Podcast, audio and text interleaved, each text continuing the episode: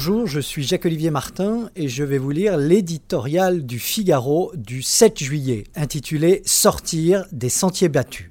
Quand la Chine s'éveillera, elle voyagera. C'est un fait incontestable aujourd'hui, une réalité éclatante à Venise, Amsterdam, Rome, Versailles ou au Mont-Saint-Michel.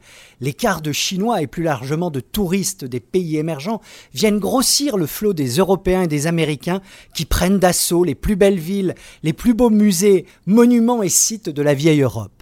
Bienvenue dans le tourisme de masse, le vrai, rien à voir avec les flots de voitures et de caravanes d'antan traversant la France pour gagner les campings de la Méditerranée ou les clubs de vacances de la Costa Brava en Espagne.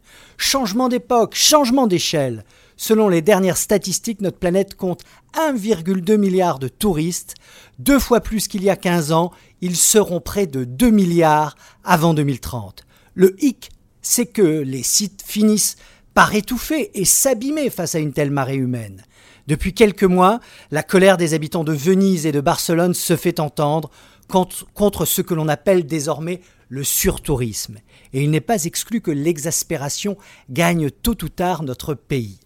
Attention pourtant à ne pas faire n'importe quoi et surtout à ne pas tuer la poule aux œufs d'or. Le tourisme est aussi une industrie qui représente près de 10% de la création des richesses mondiales.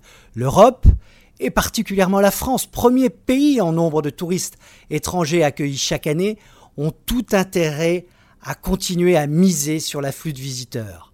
Alors que faire? D'abord protéger le patrimoine, en limitant les entrées dans les monuments ou même dans les villes, comme c'est le cas à Dubrovnik en Croatie. Et surtout, désengorger les sites les plus prisés, en proposant aux touristes d'autres lieux, d'autres musées, d'autres parcours, d'autres saisons. Notre pays qui dispose d'un patrimoine culturel et naturel unique est particulièrement bien placé pour proposer hors des sentiers battus quelques itinéraires bis qui permettront à nos amis chinois, indiens ou brésiliens de savourer cette douce France, cher pays de notre enfance.